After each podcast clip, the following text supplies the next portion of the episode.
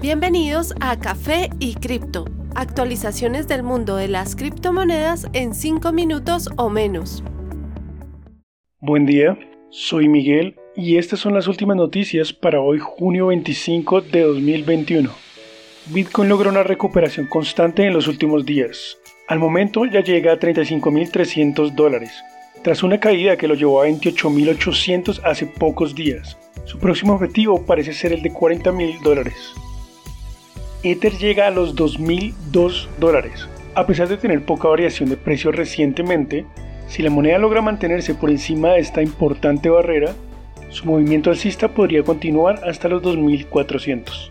BNB acumula ya 35% de recuperación desde los bajos recientes. Con un precio actual de 311, su próximo objetivo es el de 350 dólares. Cardano se encuentra con una barrera existente desde el 17 de mayo, tras de que alcanzara su máximo histórico a casi 2.5 dólares. Su precio actual es de 1.4, ubicándose sobre un valor donde ha encontrado apoyo en múltiples ocasiones previamente. En las demás top 10, Ripple tiene un precio de 0.68, Polkadot de 16.33, Uniswap de 18.2 y Dogecoin de 0.27 dólares.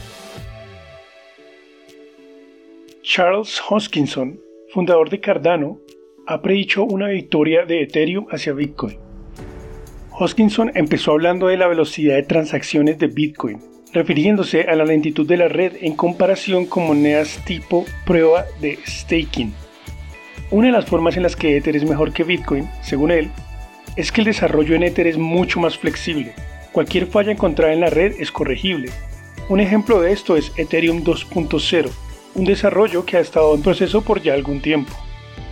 Una vez sea implementado, se corregirán los problemas de embotellamiento presentes en la red, haciendo más barato su uso aún en horas pico.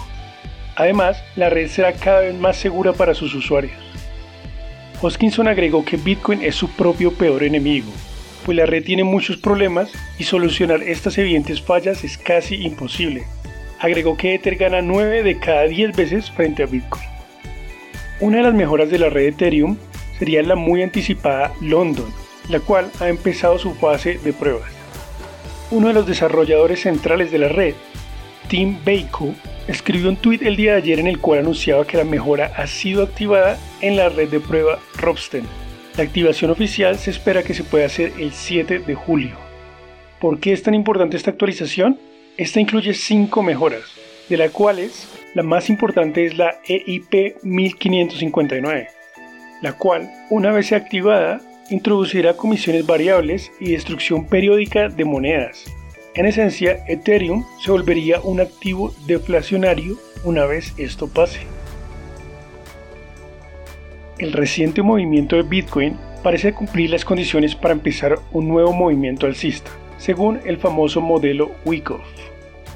Creado en 1888, el modelo Wyckoff basa su funcionalidad en la relación entre oferta y demanda, básicamente modelando las fases por las que pasa un activo después de una subida o bajada pronunciada.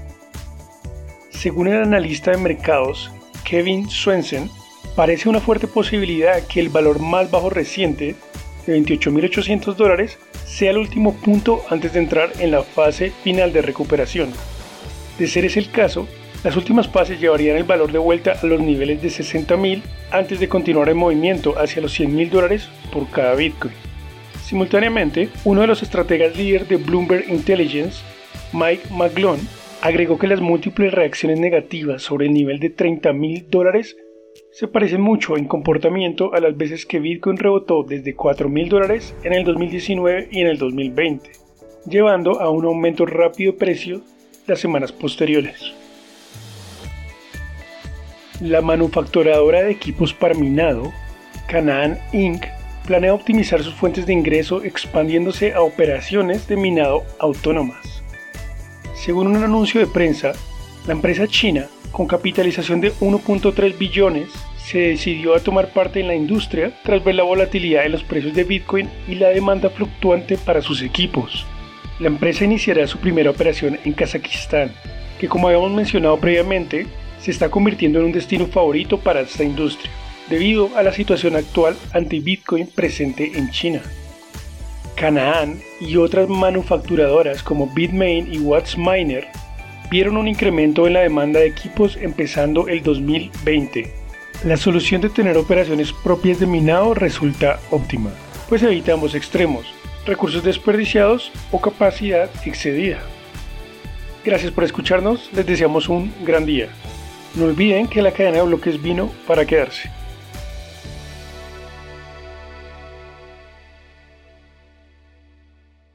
Los artículos y análisis mencionados en este podcast no constituyen una recomendación u oferta de inversión ni una promesa de resultados futuros. Haremos todo lo posible para garantizar la precisión de la información incluida en este podcast sin asumir ninguna responsabilidad por cualquier información faltante o incorrecta. Las operaciones con criptomonedas implican un elevado riesgo, incluyendo pérdida parcial o total del capital invertido y pueden no ser adecuadas para todos los inversores.